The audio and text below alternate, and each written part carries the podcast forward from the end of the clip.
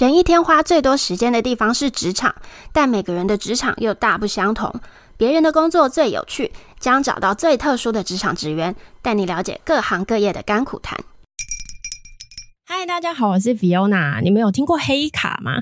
黑卡是美国运通的一个超高等卡别，它是邀请制的。根据美国的一份报告，黑卡的持卡人平均的家庭年收入大概是新台币四千万元，这是我换算过的结果。那他平均拥有的资产价值是新台币五亿元，完全就是金字塔顶端的一群人。那今天我非常开心邀请到的嘉宾，曾经是黑卡的旅游顾问，还是里面第一线的服务人员。欢迎斜杠先修班的 Joanne。嗨，谢谢 Fiona 邀请我上节目，跟大家做个自我介绍一下，我是 Joanne。那其实刚 Fiona 提到我是黑卡的旅游顾问嘛，这是其实是我之前一份工作啦。那我现在的身份是斜杠先修班的 Podcast 主持人。那我这个节目呢，主要是想要告诉大家，怎么如果你想斜杠创业，你怎么样从十做零到一，展开一项属于你。你的一个斜杠事业，所以我现在目前有在做这个斜杠创业的教学辅导，然后一边是这 podcast 主持人。那今天也是我第一次来。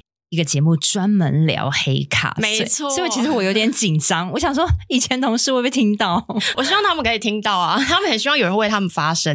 其实以前有一些节目一直有想要请我们来上，嗯，因为他们觉得我们这个服务内容就是我们的职业是很神秘的，对啊。但是因为我以前还在职，所以我没有办法讲的那么透明。哦，对，但是现在可以，现在可以，但是我还是不会去讲到一些就是违背公司的一些不好的话，因为其实公司也我也很喜欢这个公司，只是说有一些数字的部分我比较没有办法很公开的讲，因为我觉得我还是要巩固一下以前的公司，因为以前公司我真的很喜欢。但是我可以跟大家透露一下，就是我在这边看到的一些状况，跟我带来的成长。没问题，因为如果是我们选择，我们当然是想要听第一线人员就是在里面工作发生的事情，因为那一定最好玩嘛。嗯好，真的很感谢。对，你今天真的是请到第一线的人员，就是我。没错。那我觉得我们可以先了解，嗯、因为呃，其实我觉得黑卡太神秘，所以有很多的媒体很试图想要去了解更多它的内幕。那像我就有看到说，如果你今天真的受到邀请，然后办了黑卡，对，那他是不是会得到一些私人的专人服务？那有哪些啊？嗯好，其实你办一张黑卡呢，它其实最大的价值就是你有个私人秘书。嗯，那其实你有一张黑卡，它会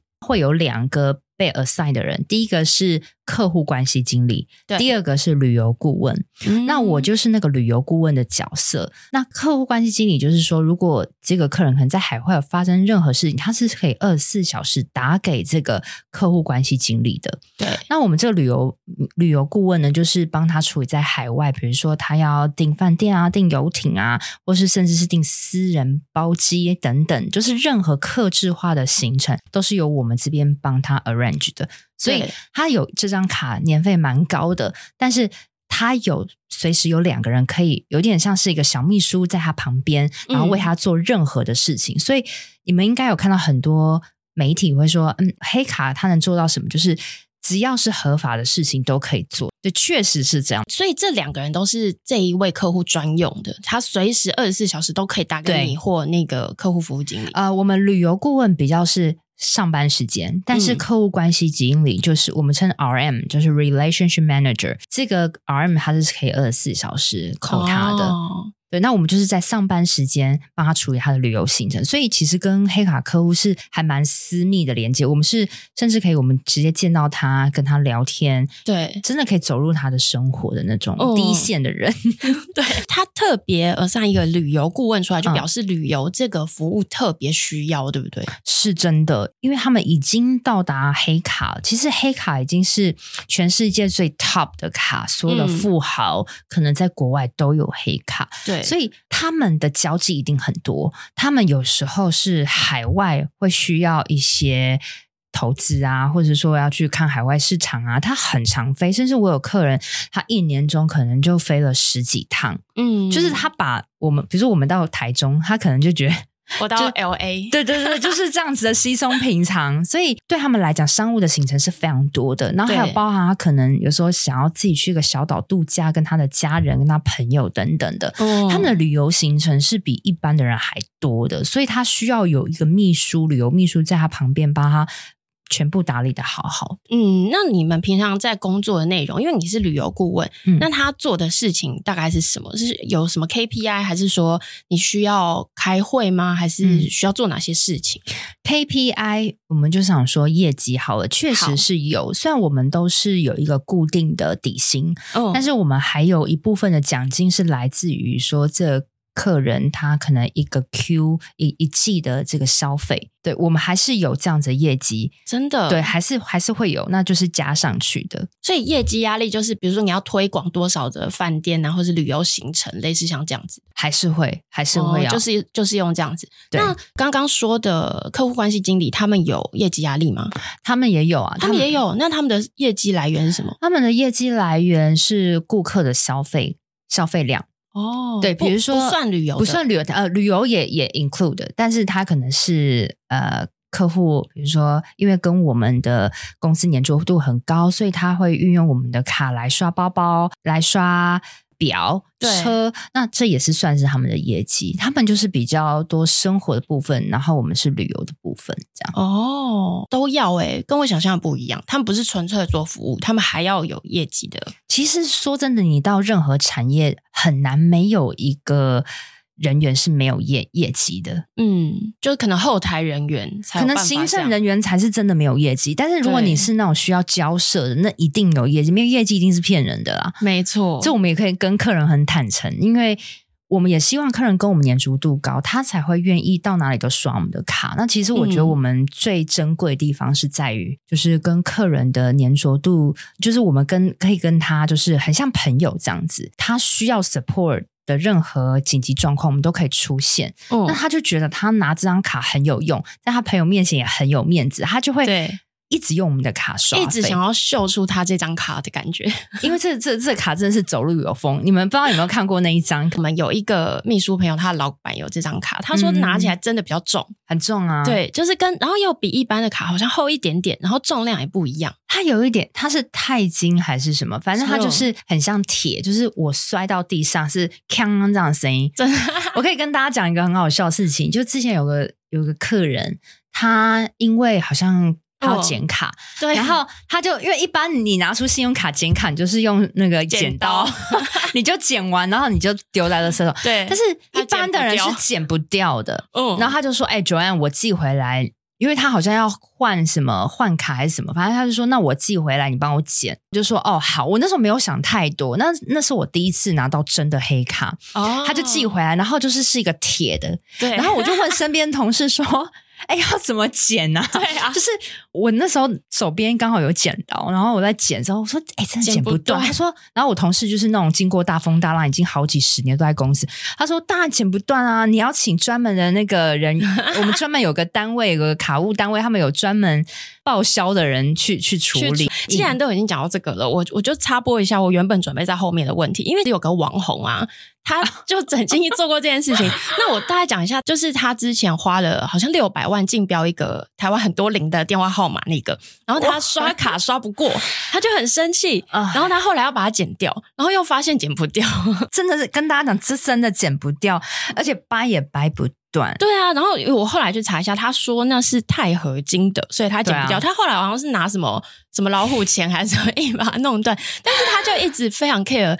呃，为什么刷不过这件事？因为它不是无上限吗？OK，因为应该说啊，就是它是一个千账卡，它不是一般的信用卡。签、嗯、帐卡的意思说，可能你户头你的资产有多少，然后它才有。办法就是刷，哦、对，它不是那种像信用卡一样，它是签上卡。哦，对，那你说它刷不过，我真的也不知道，因为我不是卡务嘛。对，但是通常卡务也会去审核，说你最近的交量，比如说你每个月都是刷一百万。嗯，好，也不是说你没钱，但是你每个月就刚好就是在这个公司刷一百万，但是你突然间要刷六百万，他就觉得有点风险控管的疑虑了，哦，怪怪的。对，因为每个银行都会这样做，所以他就会需要说，你可不可以去提交一些资料，让我们去看过，对，才 approve。对，那那这样就会，哦、这样可能客人就会感受很不好啦。啊、就是说，哎，不是不是都可以刷，但是有时候每一件信用卡都有个风险控管的团队，那他们会评估，就是这个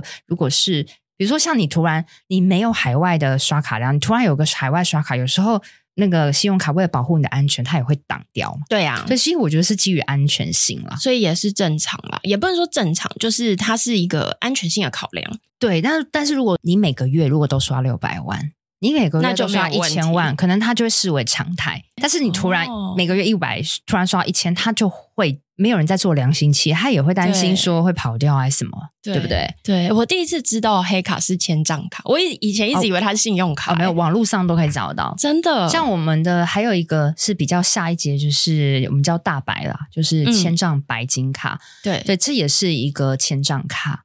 哦，对，原来如此。那我再回到办公室哦，因为你们见到的人都很怎么讲，就是金金字塔顶端的人嘛。嗯，那你们穿着打扮是穿什么？会需要特别的小心吗？我觉得，因为一般我们是在办公室等客人的电话，帮他处理事情，嗯，所以在办公室其实到穿着并没有说到太讲究。嗯，因为除非是我知道那天我跟客人要见面，对，有时候我们会约说，哎，我我去你你公司去报告一下行程，嗯、那。那这样子你穿着就要稍微留意一下。那我觉得比较需要打扮可能是 RM，就是刚刚我说的客户关系经理，嗯、因为他们很需要，比如说，哎，刚好有一个插花的会，或是说一个表的展览，他们要去那边见客人的话，那他穿着就要很。对，得体，比如说像男生的话，就可能需要披一个西装啊；女女生的话，就是一个高跟鞋啊，穿着比较得体啊，这样子就是妆容一定是基本要有。那像我们这个职位的话，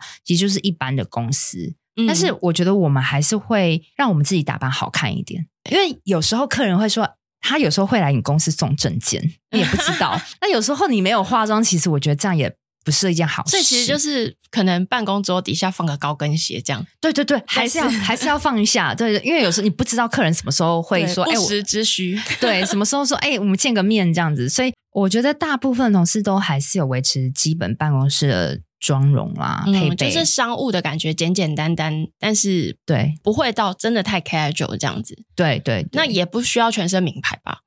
其实不需要全身名牌，我自己会觉得，嗯、呃，但是如果你见客人，如果可以身上有一两个名牌，我觉得是，其实我觉得客人到，因为他们已经戴那么高端，对啊，家其实也没有把你看作什么。但是如果你真的，比如说你有个表。比较好的表，他会觉得你不太一样，他会觉得他可以跟你谈论这个表，哦、就是所以我觉得身上不，如果你全部名牌，那因为有有时候客人他已经到那个程度，他其实他穿着更 casual，嗯，那你就反而全身名牌，这样其实蛮也蛮突兀的，客人还觉得你好像跟我比，对，对，之前有个客人就会求一个同事，但是他们是好玩，嗯、就是说，哎、欸，你身上名牌都比我多、欸，哎。客客人真的会这样讲，那有时候我就觉得，其实不要被人家贴标签。你可以身上有一个亮点东西，比如说女生就一个包，一个名牌包，嗯，对，几万块的这样也可以。或或如果是男生就一个表，基本一两个吧，不不太需要全身，但是有确实会加分一点，真的是可以的。嗯、像我们在网络上查到很多流传的故事啊，它是不是就都是真实的？就比如说我自己看到的、哦，就是说。呃，黑卡可以让飞机掉头等他，或者是说遇到小朋友的作业，然后要去死海捞沙子啊，嗯、或者是说什么呃遇到海啸，然后送直升机把客人载走，嗯、这些东西，嗯，都是真实的吗？呃，飞机掉头这个我不知道，但是死海跟那个你刚直升机，直升机是真的，是真的，是不不见得是台湾做的，但是有可能是国外的黑卡。专员做的，对，这绝对是真的。因为我刚刚就说，我们的公司是只要是合法，合法事都可以做。对，你看他现在已经困在那个南海海啸，困在那个那个屋顶上了。嗯，他其实打通电话，我们我们是。因为我们有很多合作的 partner，比如说可以帮他叫这个直升机啊，或者什么，这其实都是合法可以做到。那你说我们真的有特别厉害吗？其实我觉得我们就是一群很努力的人。怎么说？因为客人他就一通电话给你，那你就是不是要去找合作的 partner，然后跟他说，哎，他在哪个地点，然后要申请航权什么什么，其实就是这样子，就是这样子联络而已。哦、只是我们有比较多的 partner 的有利的管道，你们有很多管道跟很多人可以帮他同时处理这件事情。对，完成它。对，因为我们国外有各种不同的 team 嘛，然后是全球 support，所以比较有多的资源，但是我们也不是一声令下马上就有人，因为很多事情它是，比如说你申请私人飞机，不是说哎你交一台飞机，飞机就直接飞到你家，你可能要需要申请航权，需要有很多法规的限制，这些都是要靠我们像这样子的服务人员一一帮你们去开通这些东西到完成。刚刚提到的，比如说那个直升机好了，那他是不是比如说客户关系经理他接到了这个讯息，他就会 pass 给。旅游顾问，所以你们就要去处理。所以你上班就是，比如说你接到了这个，你就要赶快去找哦，哪里可以有直升机，哪里航权可不可以过，可不可以飞，可不可以停？你怎么那么了解我们工作？我猜的，真的是这样子。对啊，就是因为客户关系，他是第一先是第一手知道客人的危机状况，嗯、那他就会 pass 给相对的部门。如果是旅游，就 pass 给我；哦、而如果是生活类，比如说。马上订什么什么餐厅很难订，那就给给生活秘书部门的。那如果是呃你的账务刷不过或是什么大现金支出，那可能就要给卡务。就是他是客户关系经理是需要去分，他是总机，他会一直 pass。对对，他就是总机的意思。哦，只是我我猜想旅游就是最常被 pass 到的，因为超需要超长超长。那假设他真的叫你去订一个机位，然后那个机位真的满了。你们有办法吗？我们，如果你现在听众啊，如果有在做旅行社，你都知道，我们就是会去敲什么 Sabre 的系统啊。哦，那那你那个系统是什么？它它是一个呃全球旅行社都会定机位的系统。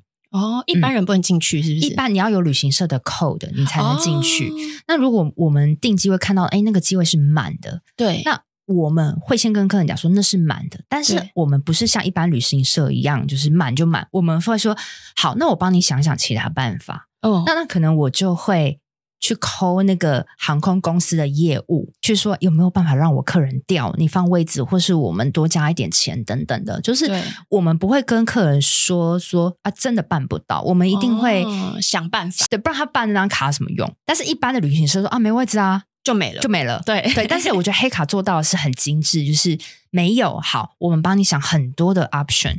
工商时间，蜂巢音乐的创办人杨景聪热爱到台东旅行，享受大山大海的呼吸节奏，在海岸边沉浸温柔的月光中。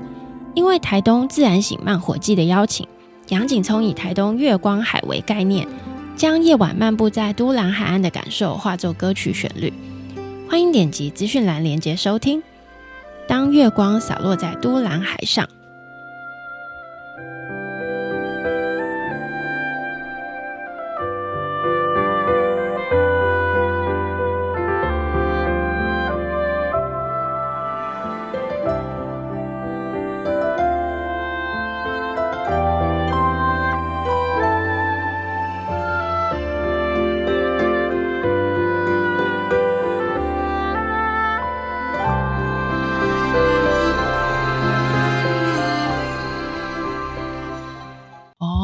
就甚至说，哎，那还是我帮你找个私人飞机飞，只是要多少钱？像这样，我我可以跟大家就是说一个我觉得蛮不错的就是例子。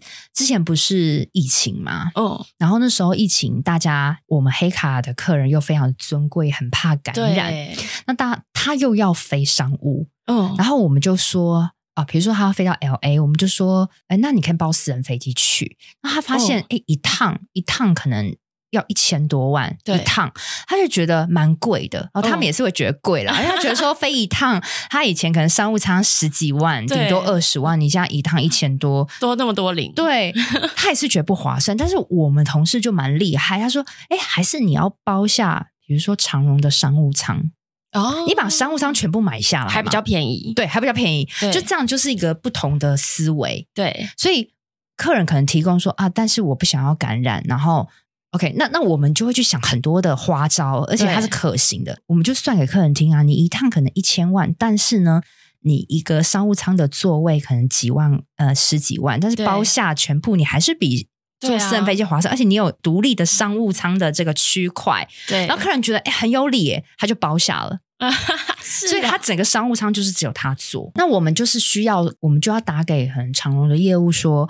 哎，你那个那个哪一天是可以完全空的，让我，让我直接包？嗯，那这些都是需要人工做一些 negotiate，哦，所以我们就是会去想很多的方法，是可能一般市面上的人想不到的。其实你们完成任务的方式会靠人脉，然后跟这些累积下来的管道。但其实都是一般人可能努力也可以做得到的事情，只是你们会缩短这个进程。对，而且我们最珍贵也是从。不同的客人身上学习很多不同事情的处理方式，比如说这个客人他今天遇到这个问题，对，那下次我们就知道哦，这个同事是这样子帮客人包仓解决的，哦，那我就会跟客人讲说，哎，上次那个某某客人他是包商务舱，你要不要？这个东西可以累积下来，对对对，我们就是大家就是互通，所以我们就会很多内部的一些小道消息跟解决方式，然后才可以帮助我们客人行程更顺利。那像你们处理的东西都那么困难，嗯，像什么买不到。演唱会的票啊，订不到餐厅，对你们来讲是不是太简单？一样的逻辑，你看到官网就是买不到，我们也是买不到，但是我们就是可能好，比如说你去问问相关合作的单位，呃，有没有票？对，或是说，哎、哦，刚好有没有哪些黑卡客人，他可能是明星哦？对，这我们有很多黑卡客人是明星，可是那你打给那个黑卡客人，然后他可以拿得到吗？因为我们最后都会跟帮忙，我们最后都会跟客人很熟。如果你跟他够熟，哦，你就像朋友一样说：“哎，我有个客人也很想参加你的演唱会，你们还有没有公关票？我们跟你买，这样也可以。只要你情我愿，没有合法，然后我们有任何的人脉管道可以把它做到。但是我真的没办法，我们也会跟他讲啊，真的没办法。但是我们也要跟他讲，我们努力做到了什么什么，而没办法，我们没有办法跟他讲说啊，对啊，这个官网就没票啊，我们没有办法这样子。真的，我真的很爱问演唱会的票，因为我很常买不到。哦，超想问哦！还有演唱会的票，我们是比如说啊、呃，今天早上九点开卖，对，然后我们会有一群全黑卡秘书抢，对对对对，我们就会一群去抢，还有包含那个那个餐厅也是这样子哦，全部去抢，全部抢。我们会还有高铁票，或是那种过年期间高铁票，我们是，所以你们其实事先就知道之后可能会有很多这样子的 order，我们会有一个一个 file，就是说，哎，那个过年高铁票要开抢了，然后就说，哎，晚班的同事留意了，然后。然后现在就是，哎，早晚上十点一到，然后我们就啊，快点，你抢到吗？我帮这客人抢了，哦，就我们其实就是这那一群努力的人而已，没别的。高铁、台铁，然后演唱会，那那我想请问，有哪些人演唱会需要你们这样子大家努力？很简单啊。蔡依林啊，蔡依林啊，对啊，还只有她张惠妹一定要，也也要啊。周杰伦要吗？也要啊，就是只要你能想什么五月天啊，这种都要。对啊，可能像什么费玉清的，可能也要，也要。因为哎，我们很多客人也是比较年长，也是需要听费玉清。反正就是你想你想得到，只要反正客人来找你，绝对就是难的事情啊。对，他简单是干嘛来？所以你先判断难抢的，基本上会卖完的这种，就先抢再说。对对对，而且我们都会说，哎，大家知道吗？那个今天蔡依林的演唱会要开始开卖了哦，对，大家就会提醒大家哦，那就会、哦、对，就会留意说，哎，你的你的客人有没有要抢？我的客人也要抢，那我的客人不要了，我的客人东西给你，哦、我们就会一群一群这样写。所以，其实我们办公室有时候蛮吵的。这样子才好玩呢、啊。其实很好玩，我真的很喜欢以前的公司，啊、我真的是很喜欢，就是那个氛围，而且也没有什么上对下，就是大家都是一起合作，这样对，一起完成这一些艰巨的任务。嗯、对啊，哦，那你有没有自己印象很深刻的故事或经验？就你遇过的？嗯，其中可能有一项是我同事发生的，就是有一个客人他在北海道，嗯、那时候是冬天下大雪，然后他就开开开到。比较乡下的地方都被埋了很多雪，你根本看不到边界，不小心掉到田里面去，那那你你周围全部都是牙牙白雪，没有人，其实很紧张，对啊，非常非常紧张。所以你知道那时候客人在危急的时候，他也不是打给他的家人或是谁，打给你们，他是先打给我们。那当刚好。一定是 RM 先知道，对，他就开始抠说：“哎，谁是他旅游顾问？你知道他，你帮他订的那个北海道，他现在在。”对，然后我们就因为我们的同事很厉害，就是有些人说日文，有些人说意大利文，有些人说什么文，嗯、就是我们就开始找那个呃会说日文的同事，请他跟当地的长那个报警报警去沟通，嗯、然后顺利脱困。对，好强哦！对，也是就是有有这样的例子。那时候客人在紧张的时候，我们也是几乎所有事，我们也没办法再继续做。我们就是他就困住了。对对对，你要分他有讯号哎 啊！对对对，所以我就是也很成功的抢救回来。因为那天还蛮好笑，因为那天是冬至。嗯，那冬至我们台湾人的习俗就是想吃汤圆。对，他那时候我们刚好帮他订了一家饭店。他已经脱困了，我们讲说好 safe 了，OK OK，我们要去做其他事。他说：“哎、欸，那那个那个饭店有汤圆吗？”但是你知道日本人其实他们不知道汤圆是什么哦，他们加在那个红豆汤里，那不是跟我们的汤圆不一样。你跟他讲汤圆，可能他听不懂。他那个饭店包为什么那个人员他们没有所谓的汤圆，他们也没有冬至这个习惯。对，不是那个客人就说，但是我想要吃一个汤圆压压惊这样子。对，那怎么办？就是他已经脱困，但是他还想要吃个汤圆。第二件 case 又来，又来了，就是一个 case 这样啊。OK，好，那接下来就换其其他另外一个同事处理了。我们就想说，那去网络上找食谱。哦，是哦，就是教那个日本人做汤圆，所以我们把食谱，我们把台湾的汤圆的中文食谱翻译成日文，然后给那个日本饭店的人，然后请他做给那个客人吃。对，然后呢，他说：“哦，那他还要去超市采买什么材料、面粉自己做。客人可以付钱没有问题，但是他就是那天就是要吃到汤圆。这么任性的客人，其实我我觉得也是对啦，因为他也是。”真的他觉得虚惊一场嘛？他觉得他想要抚慰一下，对，那、哦、那因为他也觉得可能订了很高级的饭店，他会觉得在他的世界里，可能他有私厨，他会觉得哦，有什么难的？哦、你可以做得到这样。对，其实我自己觉得客人也不是白痴哦，就是他自己也知道有可能没办法达到。哦，他都他怎么可能不知道？但是他就想要试试看，对，他就想要试试看你的底线在哪里，你能你能做到什么？因为因为你看，像黑卡，你知道年费因为网络上都有，如果现在没有改变的话，就首年应该是三十二万才对，然后之后每年十六万。哦哦、你看他付那么多钱，那他一定要得到比别人更多不同的东西吧？对，所以我就觉得说。比如说你，你你今天买了一个东西越贵，你对它一定有更大的抱持的希望跟需求。嗯、他们也是这样对我们的哦，对，所以就会我们觉得 你们就要接招。是的，所以我们各式各样的事情真的都做过，还蛮有趣的了。那我接下来就想要问你们，平常压力这么大是怎么舒压？因为我刚刚光听这个故事，我就知道你们平常高压。对，你们挂掉电话一定就是在咒骂某些人啊。是不可能没有，我不相信。当然会抱怨呐、啊，会抱。当然，对啊，什么工作谁不抱怨？一定会，绝对会。但是你们的压力一定很巨大，因为你们接到的像刚刚那个 case 很紧急，哎，然后、嗯、然后他可能又有生命的危险。是啊，那个那个其实已经不是抱怨了，那个真的要解决。这个压力是超巨大，而且它又有实现性。嗯，所以那你们是平常是怎么舒压的？就旅游啊，真的只能旅游。我们因为我们其实年假算是蛮多的，我觉得是因为外商公司，然后又加上我们就是做。旅游顾问，所以我们很知道说世界各地有什么好吃的好玩的，对，好饭店。其实因为我们平常就在卖给客人高档饭店，对。那有时候公司会有一些福利，可以让我们用就是比较少少的费用去住啊，好好哦、或是什么的。有时候啦，有时候会去。嗯比如说，呃，当地的业务会需要我们可以卖他的饭店，所以可能给我们一些优惠或等等的，那我们就会比较知道举手抢说我要住，我要住。对对对对，所以我们每个同事输压管道绝对就是出国出，就是去长假去旅行。可是长假是也是 OK 的，是 OK 是 OK，因为其实你一年中好，你可能有几天的假，那因为随着你的年纪越多。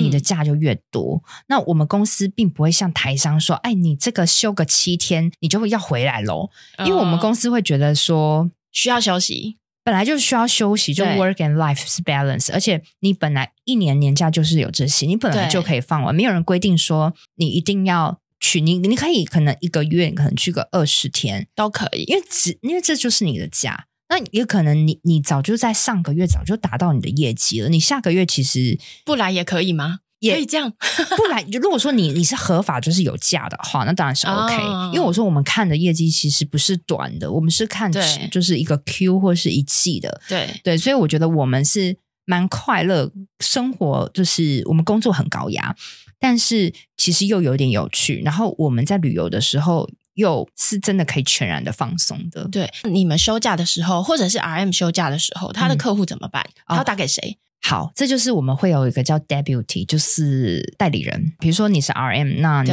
你休假，你就会把你的手机给另外一个代理人，所以那个代理人就比较辛苦，在你休假的时候，他就两只手机一起响。对，但是我们同事都是互相 support 啊，一定要、嗯、一定要有一个代理人，所以真的是可以好好的休假的，可以。不需要有这些后顾之忧之类的。不用不用，因为我很棒哎，真的，我觉得这个真的就是跟台商很大不一样，就是对。我们也没有什么一堆群组，你会去想，你休假你在国外，你根本不想被打扰。我们每个人都是这样的话，那我们就应该把同事的事情都都直接 take 下来做。嗯、那这样互相 support 就变得你休假你会很很放松，你你你 line 也不会跳，因为我们也没有什么 line，、嗯、我们跟客人也都是我们有自己的电话的办办公的电话。嗯，那如果客人打电话没接，那就是其他同事服务，这样才有舒压到啊。不然你就是要舒压去旅游，然后你还在工作，这对啊，不 make sense。对啊，对啊。我想要知道你是怎么加入这个部门的耶？你是应征吗？还是他他的面试会不会很困难啊？我是真的就是透过一零四应征，没有这么这么普通。那你 自己去查你就知道。其实现在有开缺吗？应该有，甚至透过一零四啊，你们去一零四早就知道了。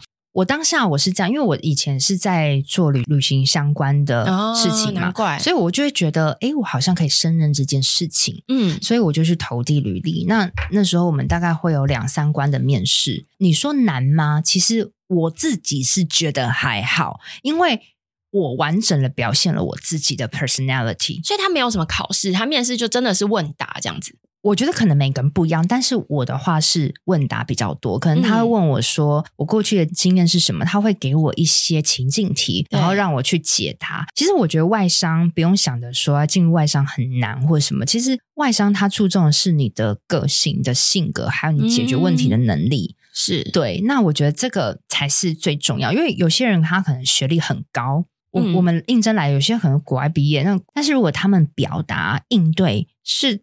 看了就知道不行的，嗯，就没办法，因为我们的工作很需要跟客人有条理的说出，嗯、而且要是舒服的。如果你学历很高，但是你不太会口语表达，你不太会讲话，你让人觉得不舒服，那可能就不会用你。所以我觉得他是很看个性跟口条表达的。哦，那需要你进去之后有没有什么训练？呃，一进去就可以做黑卡，还是说可以先从一般卡别慢慢的做？呃，因为我以前是在做旅行社的店长嘛，对。那因为有这样子的工作历练，可以让我马上就应征到黑卡。哦。因为如果你今天是没有旅行相关的背景，或是你没有在国外待过，你没有那样的思维，你没有办法进入黑卡，是因为你一下要服务那么高端的客，你没有一定的程度，你是很难 handle 的。所以公司也不会要一个小白去。做这个事，啊、所以我是因为有之前的背景相关，我也可以一次进入。哦、那有些人他可能是小白，他就会先从白金卡的客人开始服务做起。不管是做什么部门，其实一样都有教育训练，也都要训练好几个月才有办法上线。因为面对是那么高单价，嗯、他们可能也会紧张。对，那么你你面对一个高端客人，其实你你会紧张，然后客人也会觉得你畏畏缩缩，他会我会。觉得哎，怎么公司派给我这种人？对对，所以训练是需要很多的时间的。OK，对，那里面的流动性高吗？我觉得蛮低的，哎，都没有人会走。因为他薪水好吗？可以问吗？还蛮好的啊，是大概可以有到什么 range？你说年薪百万应该是有了，很基本盘。但是因为每个人的我们的薪资真的是都不公开，当然，但是我知道年薪百万绝对是有的，就是绝对是比外面一定来的有我的嘛。确实，我觉得比旅行社来的有我很多哦，因为你们就是高档旅行社啊。我们其实每个人都是一个一人旅行社，对啊，你们都可以出来开旅，你现在就可以开旅行社。我觉得我可以，只是我没有那么多的资金。对啊，起来很强，因为我们帮客人从可能桃园机场接送，然后再到当地的。接送，然后当地订的餐厅，可能当地还要订百老汇的秀，哦，对，然后你还要。比如说帮他订饭店，然后可能有些饭店又要一些私人服务等等。其实这个是一大包的行程。对啊，对，就是真的是一个旅行社在做，而且其实旅行社可能也不会帮你做到那么多。哎，我觉得如果你真的一个人，然后要处理刚刚你讲的那些所有东西，其实真的超忙，忙死啦。对啊，因为你每一个东西你都要分别接洽，很，然后要把它串联在一起，超忙。那个逻辑性跟那个我们我们工作很。高压，而且你要很专注，对，因为你一定错，你你就是毁了。而且因为以我以前的经验啦，我们老板每次出差都是非常短的时间才决定，对，他不会说什么我三个月后要出差，你很懂哦，没有这种事，很懂有钱人的思维。我们，老板都是，哎，我后天要飞哪里？这样子，哎，对啊，他们是他们就是这样子，他们就突然突然会打通电话给你说，哎，Joanne，我跟你讲哦，对，嗯，我后天要去个什么什么，你帮我弄机票，OK，拜。对，都直接挂，因为他后来跟你很熟，他说你懂哈，你懂吗？对，OK，就是他说然后你连跟他跟谁去你都不用问，因为他就固定跟那几个人去，你就知道，就是那几个你知道吧？OK，就这样哦，拜。对，然后然后你就呃，OK，你就要赶快做，赶快做。你要跟他有默契，很短很短的时间。对，然后因为如果量又很多，客人都会同时来，你真会忙翻哎，好可怕哦！那我我真的觉得那个压力超像打仗一样。没错没错，对。但是我刚刚听起来，你们每个人都是都是一间旅行社的感觉，大家都独立作业。那你们有主管吗？你们需要主管吗？我们还是需要主管，我们还是有主管。你们 每个人应该都已经可以非常稳定的独立去解决这些事情嘛？那什么时候会需要主管？我们的主管其实就是经理嘛，或是 leader 在下在上上去是 manager。我们平常真的是各做各的，嗯，因为平常已经够嘛，你根本没时间交谈。对啊，对。但是主管他处理的就是啊，比如说他会分析说。最近什么东西卖的比较好，或者是有什么东西可以推荐给客人比较容易卖啊？哦、做这样子的类似的分析。对，然后呢，他也主要很大的 support 是，如果你真的发生事情，就像刚刚说北海道这件事情，嗯，这个一定要马上通报给主管，太危险了。对，就是比较紧急的事情，或是一些重大的客诉是你没有办法解决的。嗯，而且我觉得还有就是那种用钱解决是好。还是好的，有时候是没有办法用钱解决的、嗯、那种很紧张的。那主管，我们主管其实都不是空降，我们都是他们主管可能带二二十二三十，很有经验的。对，所以他以前也是在做我们这样职位，所以他的历练一定比我们多，嗯、人脉比我们多。对，所以他就会帮我们去解决。我觉得他们的抗压性是更高。其实主管就是坐在那边一个安心的力量。了解了解，这超重要。那你可以分享一个就是有主管介入帮忙的案例吗？是发生了什么事情需要他这样立刻跳下来？有没有出包过还是什么的？出包过，我觉得是我在很菜的时候，就是有被客人误会。我比如说，好，他说，呃，进一个国家要这个签证，我有通知，对，然后我书面也有通知，电话有通知，我们都有录音，但是客人他没有办这个签证，嗯、那他就会一直怪我。他其实已经也知道我有通知，但是他就会说，那你怎么这没有在行前再次确认？他就会去挑，因为有时候客人他更小 灯修对对，就会有一点，因为他也很害怕，然后他就会。怪到我们这边，希望赔偿什么？哦、那我觉得我主管就很给力，因为我们也不是说，哎，客人说什么我们就照单全收，不然我们变成一个没有思考能力的人。对，所以我觉得我们主管他就会。很柔软的跟客人说，有啦，那个 Joanne 有提醒你，嗯、就是他很圆融的可以把这件事慢慢化解，哦、而且他是很保护员工的方式，就是哎，我们真的有提醒，因为你看哦，几几月几号的哪封信我们有提醒你，那没有关系，你现在没有办没关系，我们帮你把飞机票赶晚一点，然后呢，我们赶快尽力的帮你做，就是他可以用一个很柔软、很圆滑的态度让客人接受，对，但是他同时又。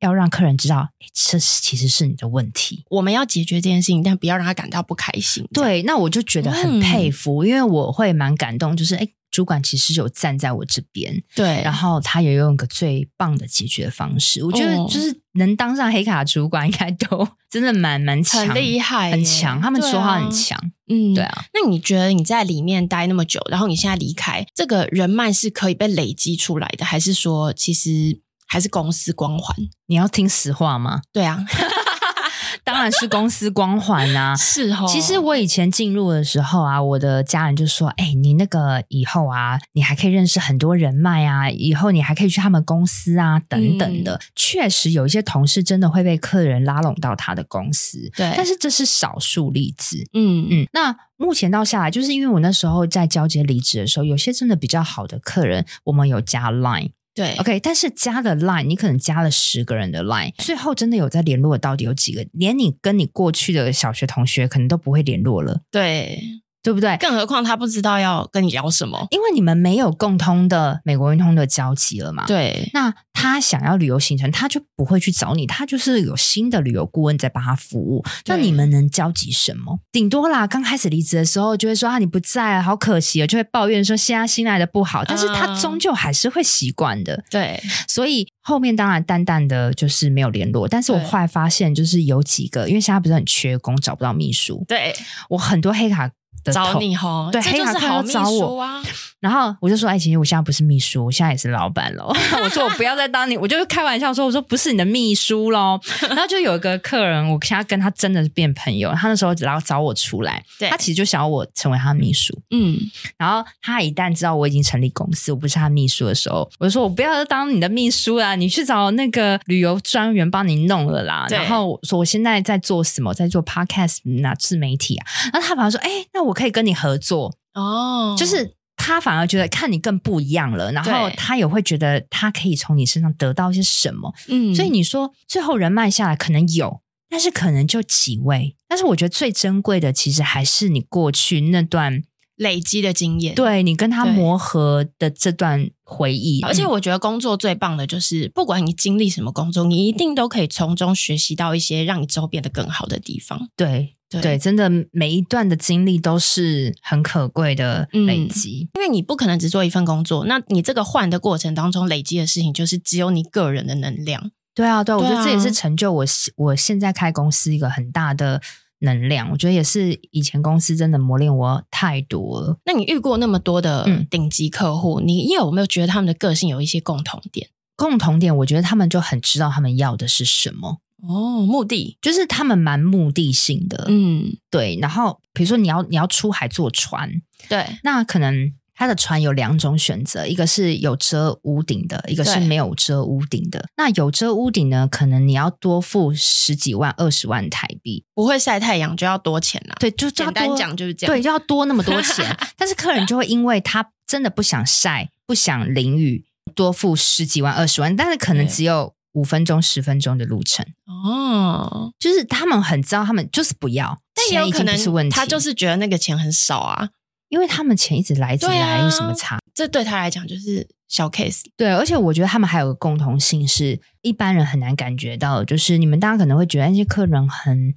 很刁钻，或是很麻烦，嗯，其实没有很厉害，很厉害到一个程度的人哦，尤其是白手起家这些人，我不是说富二代，如果是真的白手起家这些人，这是异常的谦虚，嗯，比我们这样一般人都还谦虚到不行。但我相信白手起家的人没有那么多，对不对？我们是有服务主卡跟副卡嘛，对，通常主卡可能是就是那种白手起家的爸爸，哦，那副卡可能是他儿子。呃，就不一样对。对，所以有时候你沟通的可能是主卡的话，你会大概知道说这个公司是谁是草创元老。对对，所以其实我蛮喜欢跟那些草创元老的，真正一手打打造起来王国的那那些黑卡人聊，因为他们懂很多的，他们有经历过很多的磨练跟低潮。对，我觉得是我很喜欢跟这样的人谈话，而且他们是非常的谦虚跟保持学习的。嗯，我觉得这个是我看到他们最大的共同点。我之前遇过很厉害的老板们，他们很知道他们要什么之外，我觉得他们最厉害的是，不管多忙，他都不会降低他们的标准。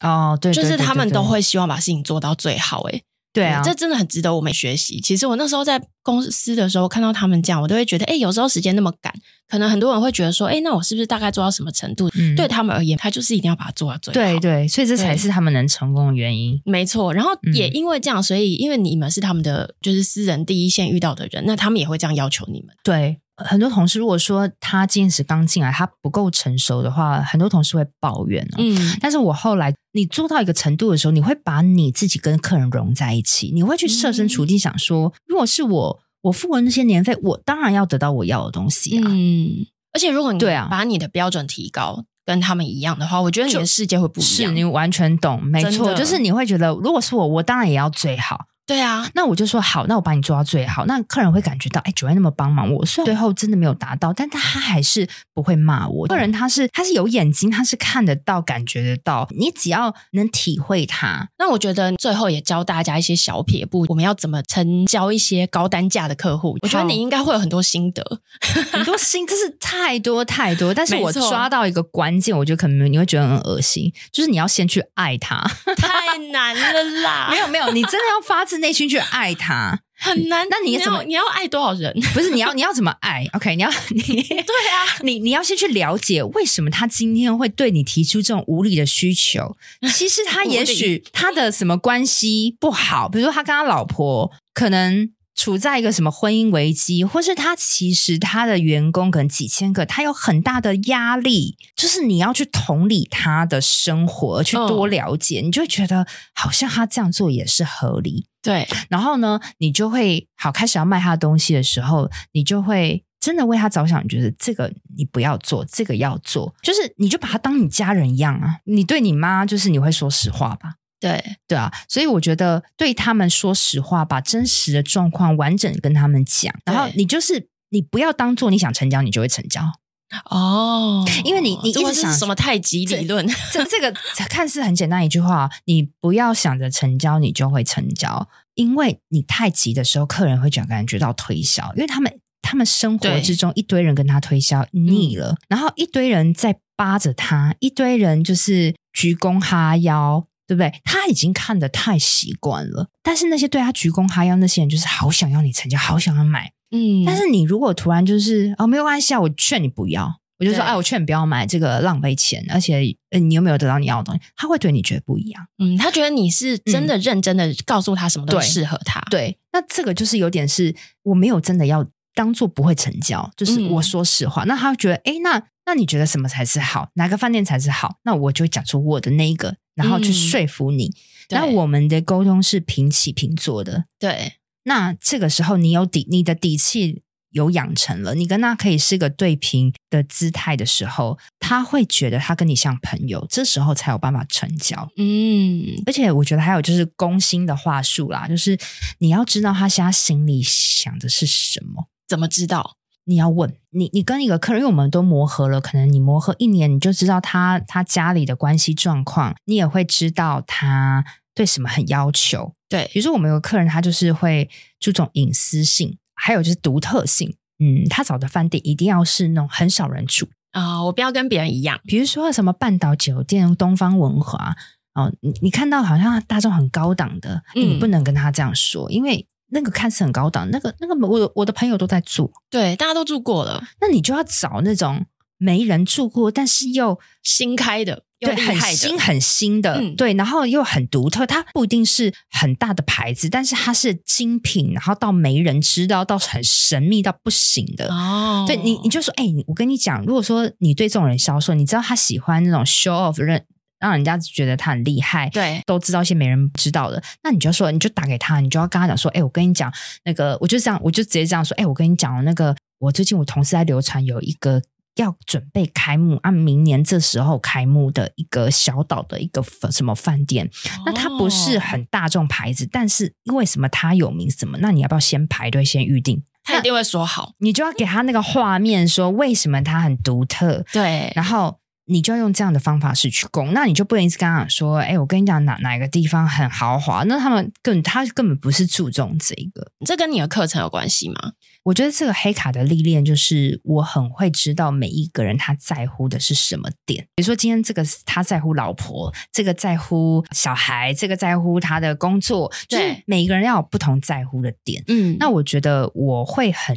很快速的抓到一个同学他在乎的是什么点，而对症下药去帮他解决他的问题。嗯，我觉得这对我销售课程来说是确实蛮有帮助。我其实一直很讨厌那种老师，就是我们平常上课学校的老师，你是说教一些心灵鸡汤的那种吗？不是，就是一直在台上一直在讲课，然后都没有让学生讨论。哦，只顾说自己的，或是他一直讲很多的干货，然后。底下抄笔记的人，对对，那而且我觉得每一个同学他都是不同的个性，你这样子一直在上面上台说，其实他并不会真的学到东西。嗯、所以我的课，因为现在目前是教大家斜杠零到一创业嘛，那我其实蛮会抓，比如说你是一个很喜欢讲话，你很喜欢表达的个性，对，那你。根据这个个性去搭配什么样的专业，它可以合并成一个事业，去卖卖看你的最小可行性商品的服务。所以我觉得这也是我蛮会的一点啦，就是抓每个人特质去对应到不同的产业，而 build up 一个服务。嗯、所以这这是一个一对一的课程，课程一个是一对一，一个是一对多。哦、但是不管是一对一的客制化教练课，或是一对多的这个团体，最多不到九个人的课，其实逻辑都是一样，都是帮助。像如果你想要斜杠，你想要创业，但是你根本连你的主题都不知道的这种人，或是你的主题有，但是没有变现能力，或是主题根本定位不明、摇摇欲坠那些人，嗯，我帮你从主题强化定位，然后产生出一个最小可行性商品，要你去展开一个服务，嗯、然后我们直接就要到市场去卖。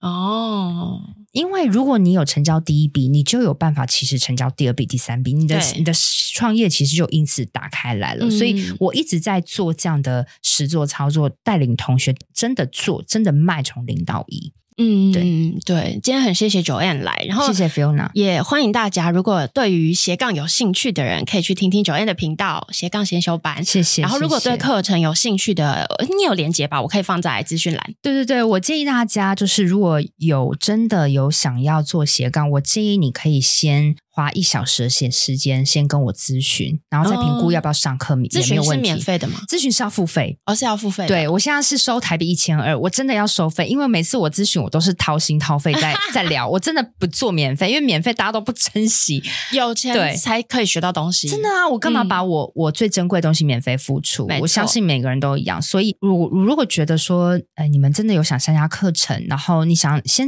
聊一聊，那没关系，你先。找我咨询，然后再评估也没有问题。好，谢谢，谢谢 Joanne 来，那拜拜。谢谢，谢谢，拜拜。感谢大家的收听。如果你喜欢我们的内容，欢迎订阅我们的 Podcast 频道。别人的工作最有趣，并分享给你的朋友们。如果有任何建议，都欢迎留言，也可以在简介处到我们的粉丝团或 IG 跟我们互动哦。非常期待大家的回复。拜拜。